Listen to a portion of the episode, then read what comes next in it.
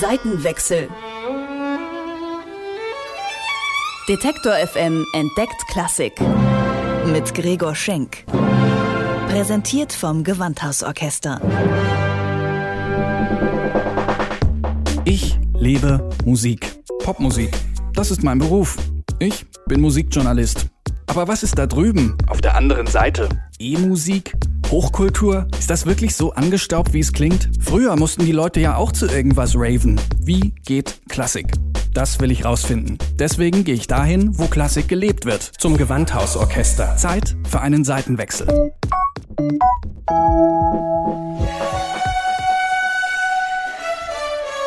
Bewahrt euch, Herr, vor Eifersucht, dem grün geäugten Scheusal, das besudelt die Speise, die es nährt.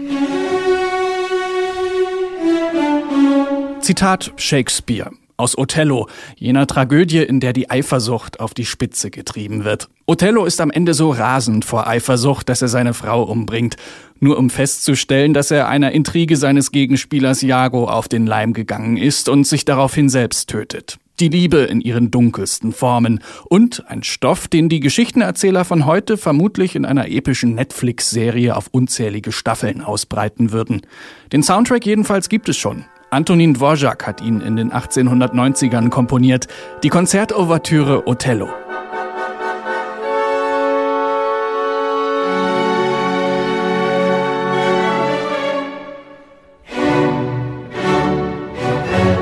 Dvorak hat sich zu der Zeit schon einen Namen gemacht, hat sich hochgearbeitet vom Tanzkapellengeiger zum Bratscher an der Oper.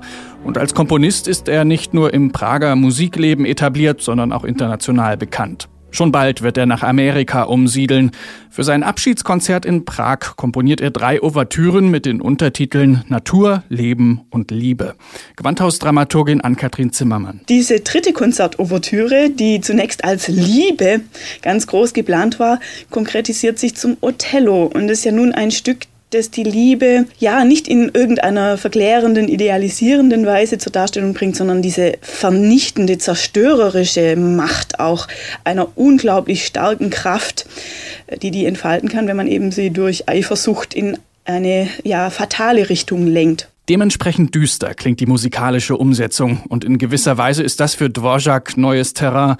Die Presse schreibt nach der Uraufführung, Dvorak sei in Othello nicht er selbst. Man kann es natürlich auch umgekehrt formulieren und sagen, da zeigt er seine wahre Seite, die, die wirkliche tiefe Gefühlstiefe, emotionale Tiefe und eine Dimension seines Seelenlebens, seiner Kreativität, die man halt an slawischen Tänzen nicht ablesen kann. Einflüsse aus slawischen Tänzen und Volksliedern, das sind die gängigen gängigen Dvorak-Klischees. Der designierte Gewandhauskapellmeister Andres Nelsons begründet das mit einer gesunden Portion böhmischen Patriotismus. He was a person who loved his country very much, so his country and roots were very important. And uh, there is this feeling of the kind of healthy, patriotic, folkish, Czechish kind of this little pride, which very in a very healthy, naive dosage. And there's a lot of dance, but also a lot of singing. You can almost sing all of the melodies.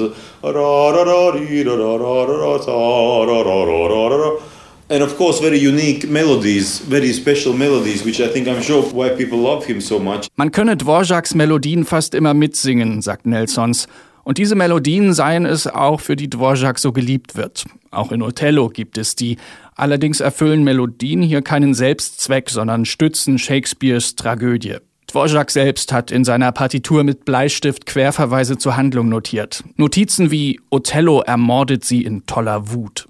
Gewandhausdramaturgin Ann-Kathrin Zimmermann erklärt den Zusammenhang zwischen Handlung und Musik. Er greift sich den Höhepunkt quasi heraus, steigt ein mit dem Nachtgebet, wo die Posaunen mitspielen, ein Akkord der Bläser, düstere Fismollklänge. Kündigt eigentlich von Anfang an, dass es einen tragischen Tragödienausgang haben wird. Dann kommt in der Nacht dieser Othello dazu. Es gibt lange dramatische Abschnitte, wo die Gefühle, die Leidenschaften nochmal aufflammen.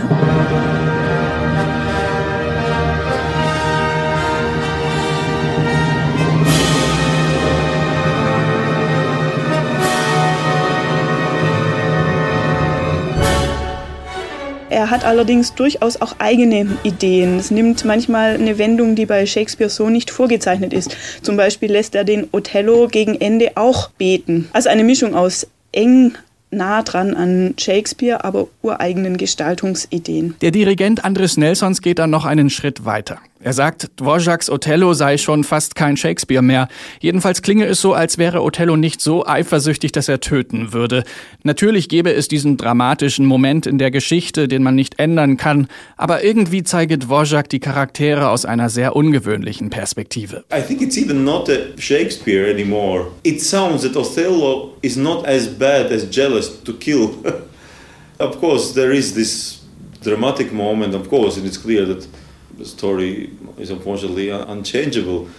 But it's somehow he has this power of giving the characters, let's say in Othello, very personal and in a way very different, unusual touch and perspective.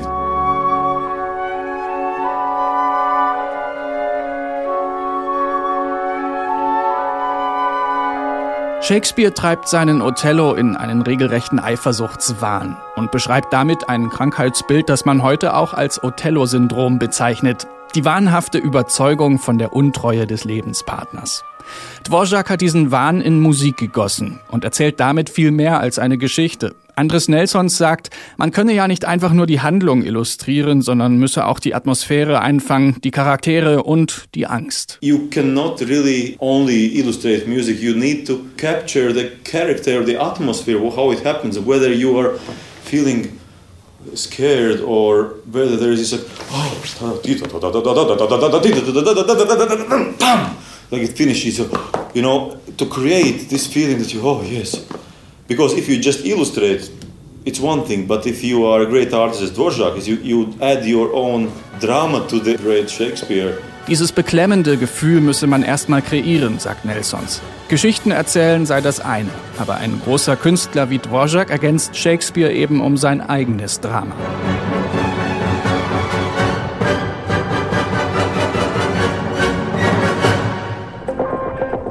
Seitenwechsel.